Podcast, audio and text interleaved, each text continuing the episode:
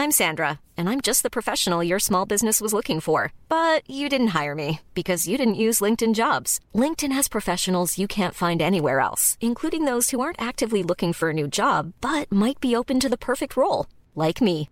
In a given month, over 70% of LinkedIn users don't visit other leading job sites. So if you're not looking on LinkedIn, you'll miss out on great candidates like Sandra. Start hiring professionals like a professional. Post your free job on linkedin.com/spoken today.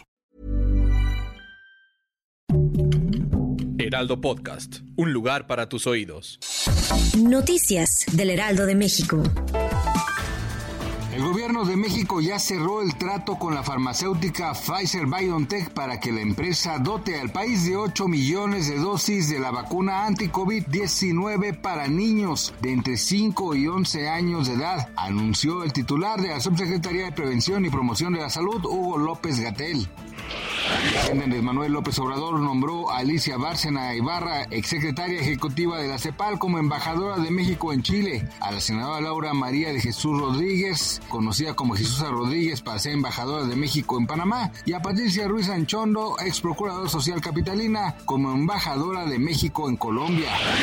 Fragmentos del virus de la viruela del mono se detectaron en el semen de un puñado de pacientes en Italia, lo que plantea la interrogante de si la transmisión sexual de la enfermedad es una posibilidad según científicos.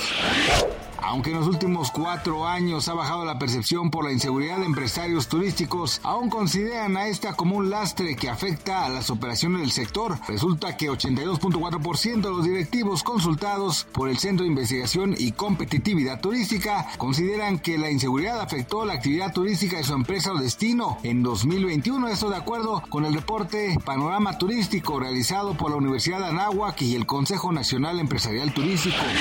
Gracias por escucharnos, les informó José Alberto García. Noticias del Heraldo de México.